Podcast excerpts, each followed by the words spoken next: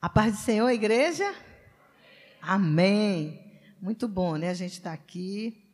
Esse dia é um dia assim maravilhoso. A quarta-feira e o domingo, eu acho, não sei vocês, mas eu fico ansiosa para que chegue esse dia, porque é o dia que a gente vem na casa do Senhor, a gente é submetido à palavra do Senhor e dessa palavra a gente pode extrair princípios para as nossas vidas. Amém? Então, assim como você, eu estou muito feliz de estar aqui. É, queria pedir que quem está lá para trás viesse mais para frente. Tem tanto lugar na frente, o povo está sentado mais atrás. A maioria dos, dos locais atrás está cheio. Mas tá bom, fique assim. Depois você vai ficar sem graça de estar tá saindo de um lugar. Amém.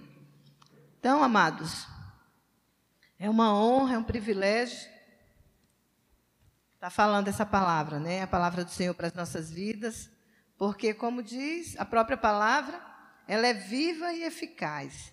Então, pode ter certeza que, ao passar para a sua vida, ao alimentar você, eu também estou, sendo alimentada, eu também estou sendo curada, eu também estou sendo restaurada pela palavra. E nós sabemos que esses últimos dias nós temos vivido um tempo de crise, um tempo de dificuldades, desafios. É tanta crise, o povo só fala em crise, a gente liga a televisão, é crise. O Brasil está em crise, lá, o, o mundo inteiro está em crise. Mas eu quero dizer que nós estamos em Cristo, amém? E que a palavra do Senhor, ela é viva, como eu falei agora. Então, nós não podemos ter é, a atitude de ouvir né, o que a mídia fala, o que as pessoas falam, e receber isso como alimento. Porque o nosso alimento deve ser a palavra do Senhor. Porque muitas vezes a gente se influencia, a gente começa a achar que o que estão falando é verdade, está em crise mesmo, está difícil. Meu irmão, a vida cristã é difícil, amém? Não é fácil. Se fosse fácil, era moleza. A gente tinha nem saído do mundo, né? Mas vida cristã, vida vitoriosa, verdadeira, não é fácil. Então, não é os problemas, não é as dificuldades que a, que a imprensa, que as mídias estão colocando que vai nos fazer paralisar, que vai nos fazer engolir, né? Porque às vezes nós estamos tão ansiosos, estamos enfrentando tantos problemas e a gente esquece que o dono, do, o dono das nossas vidas é maior que os nossos problemas. Amém? Pelo menos é maior do que os meus problemas. Eu já resolvi, amados. Problemas todo mundo tem, mas eu já resolvi descansar em Cristo. A gente não vai enfiar a cabeça feito uma hiena na areia e dizer não tem problemas. Não é assim. Nós não vamos fugir, mas também nós não vamos nos abater. Não vamos dizer, ah, sim, tem problema. Ah, sim, eu estou em crise. Começar, porque é uma neurose. Quando a gente menos espera, a gente está assim, agoniada, porque é tanta coisa. Você chega no trabalho e bababá, babá. Eu tenho um pessoal na escola que quando eu chego, meu Deus do céu, elas vão na minha sala e elas ficam, olha, tu ouviu? E não sei o quê. Eu já saí até dos grupos. Ouviu o que a governadora fez? Ouviu que não sei o quê? Você viu a lei que estão querendo implantar? Eu digo, gente, eu sei que o meu redentor vive. E eu sei que nada vai tirar os propósitos de Deus da, da minha vida. Assim como não vai tirar da sua, amém? Então nós precisamos ter atitudes corretas para enfrentarmos esses desafios. E hoje eu vim com uma palavra de Deus justamente para lhe mostrar, para lhe direcionar a você e a mim, como eu falei no início, porque a palavra vem primeiro para nós. Pode ter certeza, quando a gente está ministrando, primeiro vem para nós. Primeiro vem para as nossas vidas. Então eu quero a, a pergunta que eu quero responder hoje é como enfrentar esses problemas, como nos posicionarmos diante desses problemas, sem que nós venhamos a perder a nossa paz. Porque a palavra de Deus diz que a paz de Cristo excede, excede, ou seja, é muito mais, é uma coisa que excede todo entendimento. Então, o povo não vai entender quando vê a gente assim. Esse povo é doido, está passando crise, está tudo cantando e glorificando a Deus. Estamos sim porque a nossa paz vem do Senhor. E é a paz verdadeira, é a paz que o mundo não conhece. Então, se você, meu irmão, assim como eu, conhece essa paz, não se deixe abater. tenha certeza que Deus está no controle das coisas. Deus está no comando de todas as coisas. E eu queria que você abrisse a sua Bíblia no livro de Romanos, 35 a 39.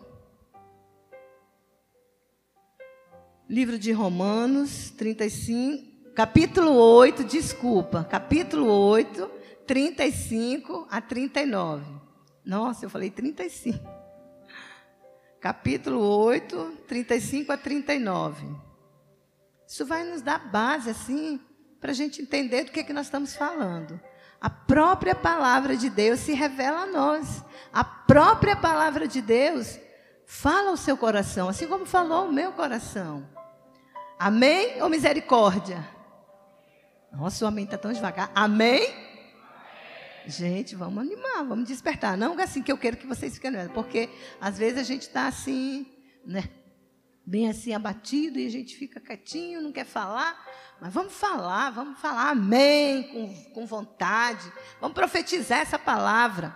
Então a palavra do Senhor nos diz assim: olha o título que fala lá: As provas e a certeza do amor de Deus, né? Romanos 8.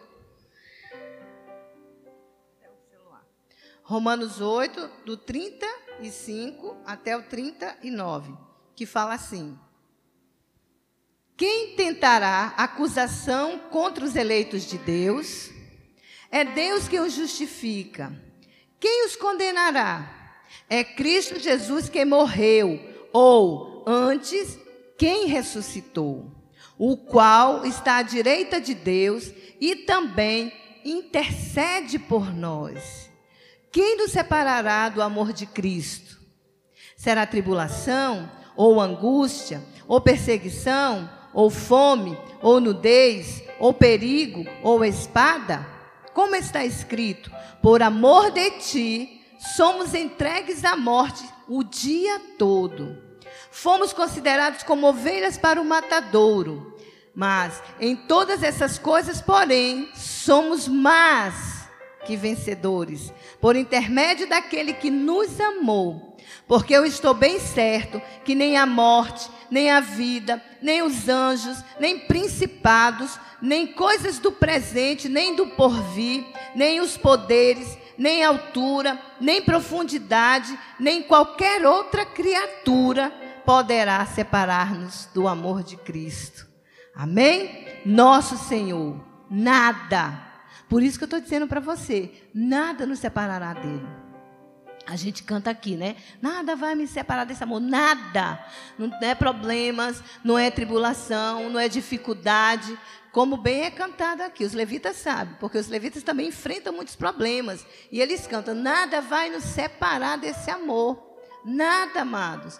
Então, que a gente tenha as atitudes corretas, que a gente tenha as posturas para nos posicionarmos, porque senão a gente vai ficar tão angustiado com tudo que a gente vê, com tudo que fala, e a gente vai começar a internalizar essas coisas. Receber, alimentar. Isso aqui é um alimento, amém? Isso aqui é um banquete. Da mesma forma que nós estamos nos alimentando aqui, quando você se senta na frente da televisão para assistir um noticiário que só, só traz coisas ruins, você está alimentando a sua alma com isso. Então nós precisamos ter cuidado, saber filtrar, saber dosar. E acima de tudo, saber guardar o nosso coração, porque se a gente não guarda o nosso coração, nós vamos ser presas fáceis. Nós vamos ser pessoas desesperançadas, pessoas abatidas, pessoas derrotadas, porque pode ter certeza que tem alguém intentando a todo momento contra as nossas vidas. Contra a minha vida, contra a sua vida. Ele não descansa, ele não tira folga, ele não tira férias. Nós tiramos férias, mas o inimigo não tira. E para que a gente não venhamos a ser abalados por isso, nós precisamos entender esse texto, precisamos dizer: Senhor, nada vai nos separar, nada vai abalar a minha confiança, porque a minha confiança está em Cristo. A minha confiança vem de ti. E a primeira postura que eu tomo é a postura de clamar. Então precisamos clamar. Clamar a quem? Clamar a Deus, buscar em Deus, levantar um clamor, clamar mesmo, dizer: Senhor, chega nesse lugar, Senhor, entra na minha família, entra na minha casa. E nós temos visto ultimamente, e nós temos buscado a presença de Deus, nós temos se levantado, nós temos clamado, desde quando estávamos no templo antigo, que passamos para cá, tem sido assim um tempo de muita busca, de muita entrega, um tempo de nos colocarmos na presença do Senhor. Mas eu percebo, amados, que muitos ainda não se colocaram. Tem pessoas que a sua posição está uma posição de descanso, mas não está descansando na palavra. Então nós precisamos atentar. Está sendo convocado todo o tempo aqui. Nós estamos um tempo. Nunca na história dessa igreja houve tantos períodos de busca, de oração, de vigílias, de campanha. A semana passada, antes da, semana passada, é, a gente esteve com um relógio de oração, vigília na quarta-feira, vigília, na, relógio de oração na quinta para sexta, para sexta-feira, oração, tempo de busca, tempo de mudança, tempo da gente clamar a Deus, porque amados, a palavra de Deus nos diz, é a palavra, não sou eu que estou dizendo, a palavra diz que a nossa luta não é contra principados nem contra não é contra sangue nem contra carne, mas é contra os principados e as potestades. E como nós vamos vencer isso se nós não clamamos? Como nós vamos vencer isso se nós não buscarmos a quem de fato vai nos ajudar? Então nós seremos presas fáceis, nós seremos pessoas que estaremos abatidas. Até porque é muita coisa, é muita canseira, é, é muita. É... Todo o tempo nós somos bombardeados. Essa pós-modernidade trouxe uma desconstrução de todos os valores, de todas as coisas. Então nós ficamos assim muito abatidos quando a gente vê televisão, quando a gente conversa na mídia, quando a gente abre um pouquinho assim para examinar o que está acontecendo. Se você não tiver cuidado, não tiver uma postura, você vai se influenciar. Mas nós precisamos manter a nossa mente guardada. A nossa mente deve estar guardada em Cristo. Porque quando a nossa mente está guardada nele, cativa, né? Cativa, o Senhor cativa as nossas vidas, cativa a nossa mente a palavra.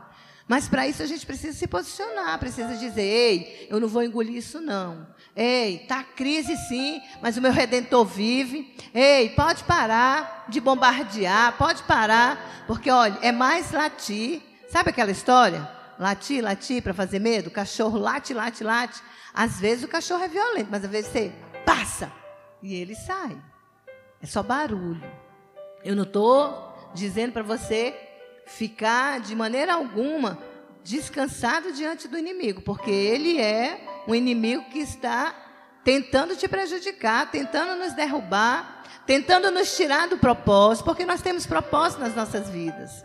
Eu creio que cada um que aqui está já encontrou seu propósito, já sabe por que veio, por que está aqui, para cumprir os planos de Deus, abençoando essa cidade, abençoando a sua família. Amém? Mas para isso nós precisamos clamar, precisamos buscar, precisamos levantar clamor mesmo. Hoje pela manhã estávamos aqui, os intercessores, a gente clamando aqui. Parecia que tinha um exército aqui. E era poucos intercessores, mas a gente clama mesmo, porque a gente sabe que o clamor atrai a presença do Senhor. Há uma vida de santidade, mas uma vida de clamor, de oração, de intercessão, atrai a presença de Deus e nos livra de toda crise. Nos livra de toda dificuldade, porque nós passamos, amados, tem, é um caso muito sério, a gente passa por depressão se a gente não tiver cuidado.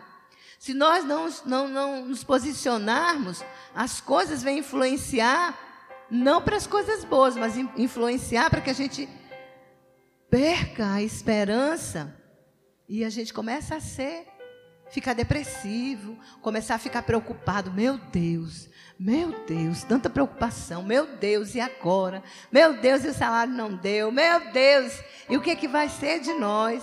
E essa governadora que não faz nada, e não sei o que. Gente, é para Deus que a gente tem que clamar. Deus faz as coisas. O Senhor abre a porta e quando Ele abre, ninguém fecha. Amém? O segundo passo, a segunda postura que nós devemos ter é confiar. Precisamos confiar em Deus, amados. Precisamos confiar, desesperadamente confiar em Deus, com todo o nosso ser, com toda a nossa alma. Confiança. Confiança é tudo nos nossos relacionamentos.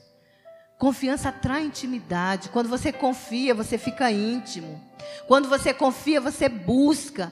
Você vai lá e chora nos pés do Senhor. Isso é confiança. Saber que Ele vai resolver. Saber que Ele vai direcionar. Que Ele vai abrir as portas. A gente pode ver bem lá no Salmo 37, 5. Que fala assim: entrega o teu caminho ao Senhor.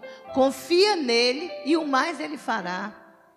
Entrega. Confia para entregar, porque só entrega quem confia, amém? Você não vai entregar nada para Deus, nem para ninguém. Você não vai entregar nada para ninguém. Se você não confiar na pessoa, um objeto seu de valor, você vai entregar? Você não vai. Você não confia, você não conhece, você não tem intimidade. Mas quando você conhece, quando você confia, você entrega. Oh Deus, esse fardo está pesado. Senhor, eu não estou dando conta. Pai, chega aqui, Senhor. Envia, Senhor, o socorro.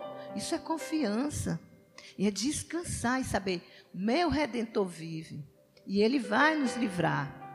E ele vai nos dar direção. E ele vai nos levar a patamares maiores, a níveis maiores de intimidade. Porque quando eu confio, eu desenvolvo um relacionamento. E quando eu desenvolvo um relacionamento, eu me torno íntima. É tão bom a gente ser íntimo das pessoas, né? É tão bom a gente olhar para pessoas aqui que a gente nunca mais viu, mas que está aqui hoje. Não porque ela não vem, porque ela é lá do Equatorial, né, Andressa? E a gente dizer, confia, conhece, é uma amiga. Então é tão bom a gente ter pessoas assim. Quanto mais o nosso Deus. Como é que nós não vamos confiar nesse Deus? Porque se a gente não confiar nele, amados, é caixão e vela preta. Não confiou. Todas as coisas ruins vão nos acontecer, porque a nossa confiança está nele. E aí você começa a se alimentar de coisas ruins e não vigia, não guarda, não se posiciona e não confia. Porque quando você confia em Deus, você fala: tá ruim, Senhor, tá difícil hoje, mas eu confio. Eu sei que dias melhores virão. Eu sei que isso é só um, um tempo passageiro. Eu sei que isso, o mar vai se acalmar. E o mar vai se acalmar. Porque você confiou.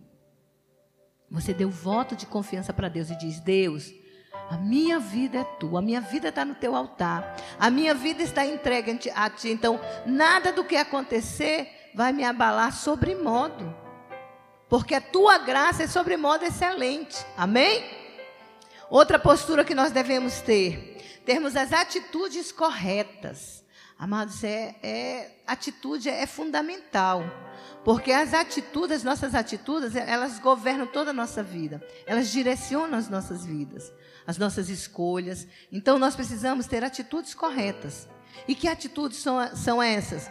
Raio do projeto aí para mim, por favor. Salmo 25, verso 4 e 5. Que diz assim: Pode botar junto 4 e 5? Dá para ficar junto? Que diz assim: Faz-me, Senhor, conhecer os teus caminhos, ensina-me as tuas verdades. Guia-me na tua verdade e ensina-me, pois tu és o Deus da minha salvação, em quem eu espero todo dia. Amado, daí a gente pode extrair três. Três formas de você se posicionar. Três formas de você se entregar. Que na verdade é um processo. Faz-me, ensina-me e guia-me. Você pede para Deus, faz-me, Senhor, conhecer os teus caminhos. Ensina-me as tuas verdades.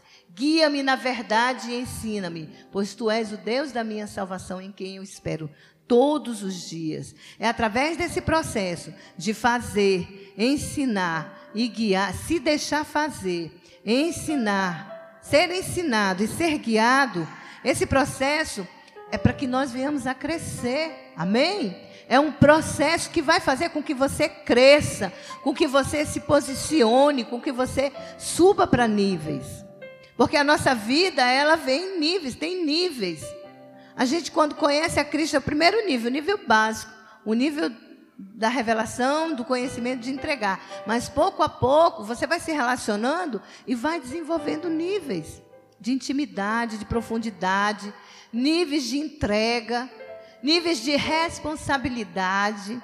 Então nós precisamos, para isso acontecer, precisamos conhecer os caminhos do Senhor. Agora, como que eu vou conhecer? Se eu não leio, se eu não medito na palavra, se eu não busco a palavra de Deus para a minha vida.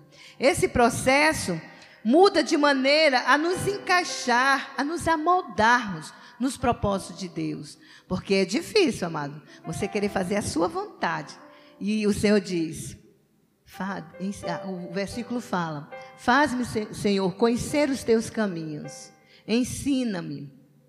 E a gente quer conhecer a nossa verdade, a nossa vontade, fazer o nosso próprio caminho, e a gente sabe que o nosso próprio caminho geralmente vai ser um caminho de morte, um caminho de destruição, um caminho que não tem saída, que o final vai ser muita tristeza para as, no, para as nossas vidas.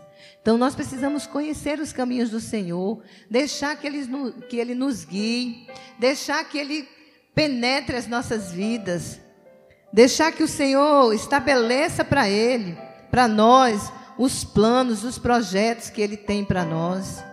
Mas isso só quando você se deixa conhecer, você se deixa ensinar. E aqui é a coisa mais difícil que a gente vê, né? Fazer conhecer até é mais fácil, porque a gente vai, lê a Bíblia, medita, conhece a palavra, estuda, mas ser ensinado esse processo é difícil, porque nós temos muitos conceitos, muitas filosofias, muitos achismos, muitas coisas que a gente não quer abrir mão. E para que a gente venha viver os planos de Deus, para que nós venhamos ter uma vida vitoriosa que vai enfrentar, para podermos enfrentar os problemas da vida, a gente precisa abrir mão, sermos ensináveis. O que é ser uma pessoa ensinável? É uma pessoa que tem um coração flexível, que se dispõe a estar na presença do Senhor, se dispõe a dizer, é isso mesmo, porque eu tenho certeza, na vida de vocês, assim como é na minha, porque tem hora que eu estou caminhando pelos meus próprios caminhos, o Espírito Santo fala, ei, aí não. Por esse caminho é caminho de morte. Ei, eu estou te ensinando, né? E você, eu vou, eu quero, eu tenho uma decisão. Então, a gente precisa aprender a ouvir e se deixar ser ensinável. Porque quando nós não nos deixamos ser tratados, sermos ensináveis, nós vamos permanecer, né, obstinado. E obstinação é pecado, amém? Obstinação é pecado. Se você for ler lá nas obras da carne, você vai ver Pecado de feiti é igual ao pecado de feitiçaria e de rebelião, obstinadas. Pessoas obstinadas a galgar um, um patamar, pessoas obstinadas a querer coisas que o Senhor não quer. Mas obstinadas a viver a sua vida totalmente independente do Senhor. Nós não podemos mais, a nossa vontade, nós temos que aprender com o nosso mestre, que ele não teve a vontade dele. Ele não quis ser igual a Deus. Antes, ele se submeteu, foi ensinado pelas dores, pelas coisas que sofreu. Então, não reclame não quando tem um probleminha aí. Esse problema, muitas vezes, é Deus querendo trabalhar na gente. É Deus querendo mudar circunstâncias, é Deus querendo mudar paradigmas, conceitos errados, filosofias que a gente tem e que a gente acha que é certa e que a gente quer continuar mas nós não podemos continuar no mesmo caminho do qual saímos, amém? Nós precisamos ser pessoas ensináveis, pessoas que se deixam guiar pelo Espírito Santo de Deus, guiadas pelo Espírito Santo de Deus. E a palavra de Deus diz: quando nós somos guiados por Ele, Ele nos ensina todas as coisas. Ele nos faz, você desenvolve um relacionamento de tanta intimidade que Ele te ensina as coisas que você precisa para vencer, para se posicionar, para enfrentar os desafios, enfrentar os problemas. Deixa o Espírito Santo de Deus te guiar. Deixa o Espírito Santo de Deus fazer te entender. Quando Deus me faz conhecer os seus caminhos, Ele assume a direção do meu coração. Quando Deus me faz conhecer os seus caminhos, Ele assume a direção do meu coração. Quando Deus me ensina, Ele toma a minha a direção da minha mente. E quando Deus me guia, Ele toma a minha mão. Ele diz: Vem, filha, eu te levo por um caminho sobre modo excelente. Eu te levo por caminhos de paz, de vitória. Então nós precisamos deixar esse tratamento, deixar o Senhor nos guiar, deixar o Senhor nos mover, deixar o Senhor sondar os nossos corações, para que nós venhamos a ser realmente impactados por Ele e venhamos a ser as pessoas que Ele quer que nós somos, porque para cada um de nós Ele tem um plano. Cada um de vocês, eu, você, nosso plano estava escrito antes mesmo da gente nascer. É a palavra que diz. Não estou inventando moda, não. A palavra de Deus diz que é o único que, quando a gente nasce, já tem história, já tem história escrita. Nós nascemos para viver aquilo que foi escrito a respeito de nós, amém? Mas às vezes nós não queremos o que Deus escreveu para nós. Não, Senhor, sabe, essa vida que o Senhor escreveu para mim é muito chata, é muito monótona. Eu mesmo vivi assim muito tempo, enganada. Crente, eu, Deus me livre. Porque crente na minha época, assim, quando eu era mais jovem, criança, adolescente, era ter um vestidão aqui no meio da perna, esse cabelão aqui, nem cortava. Então, para mim, aquilo, eu não queria, mas eu nasci num lar evangélico, eu deve, e eu tinha que ser. Mas assim, eu era de corpo. Sabe aquela missa de corpo presente que o defunto já foi? Assim era eu. Estava dentro da igreja, mas a minha mente estava lá fora. Ai, meu Deus, se eu pudesse sair, se eu pudesse. Meu pai ia ver o que, que eu ia aprontar. E ele viu, porque eu aprontei um monte de coisa. Quando eu pude sair, eu realmente aprontei. Ou seja, eu fui viver a minha vida. Eu não quis viver o que Deus tinha planejado. Mas Ele é tão misericordioso, amado. Tão misericordioso que Ele me tirou lá do lama, do charco e disse: Olha, eu fiz um plano para você, eu estabeleci um projeto, eu estabeleci um alvo para a tua vida. E eu me rendi, eu me deixei ser ensinada, eu me deixei ser guiada. Então, essa noite, o Espírito de Deus também está perguntando a você: aonde você tem mudado, aonde você tem parado, o, os problemas da vida têm te paralisado, qual a atitude que você tem tomado. Qual a, a, as maneiras certas de se posicionar? Então eu te convido essa noite a fazer essa oração e a pedir ao Espírito Santo de Deus, me revela, porque isso só quem quer ser vencedor. Porque tem um ditado que diz, né? Vem pelo amor, não vem pela dor. Que isso não é ditado, não. Isso é invencionice nossa. Isso não está na Bíblia, né? Mas é melhor que a gente venha por amor. E hoje pela manhã eu estava conversando com a minha irmã. E ela estava dizendo, não, eu vou congregar, porque ela vem e volta, fica dando as voltinhas dela. E eu falei, menina, vem. Ela falou, não, eu vou, nem que seja pela dor. Eu falei, para com isso, tem que vir pelo amor. Porque que dor, a gente tem que vir pelo amor. É tão bom você ser amado, você ser aceito, você ser colocado numa família de Deus e dizer: Eu faço parte desse projeto. Amém? Você faz parte dessa caminhada, você faz parte desse plano para esse tempo, para essa igreja, para esse mover.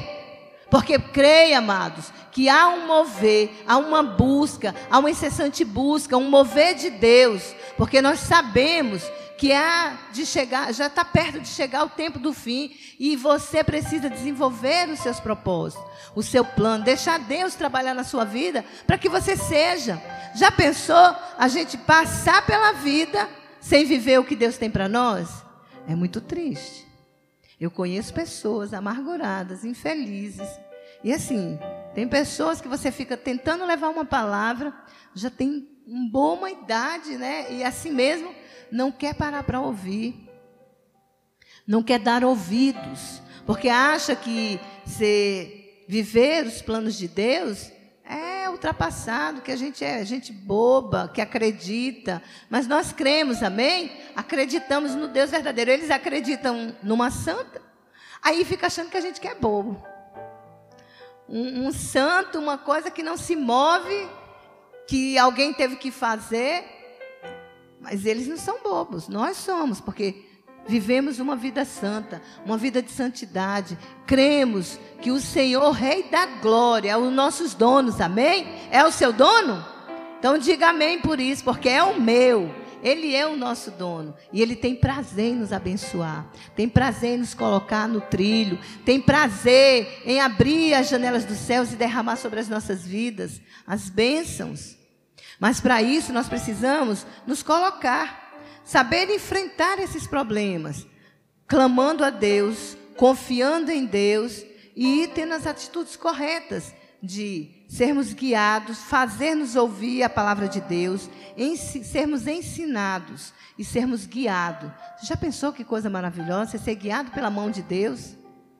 De vez em quando o pastor chama uma pessoa aqui na frente né, e pega, ó, quando a gente se rende, né? Não sei se vocês estão lembrados desse, desse esse exemplo que ele dá, ele pega uma pessoa aqui e fala: ó, quando você se submete, mas não se rende, a mão fica assim. Mas quando você se rende, você conhece, confia e se entrega nas mãos do Senhor. Ele te guia. E é isso que o Espírito Santo quer fazer conosco essa noite, amém? Ele quer nos guiar, ele quer nos levar aonde, a, aonde ele escreveu para você a sua história. Ele quer levar para que você vivencie, para que você se torne autor da sua história. Qual autor? Porque o autor é Deus, amém? Mas que você esteja de mãos dadas com Ele, de mãos dadas com o Espírito Santo de Deus e dizendo: Eu quero, eu quero fazer parte dessa colheita, eu quero fazer parte desse avivamento, eu quero conquistar Boa Vista, porque nós temos uns alvos para as nossas vidas. Quando nós viemos para cá, para esse novo templo, o nosso alvo era abençoando famílias. Continuamos com esse alvo de abençoar famílias, mas agora nós temos um novo alvo que é ganhando Boa Vista para Cristo, amém? E você vai fazer parte disso.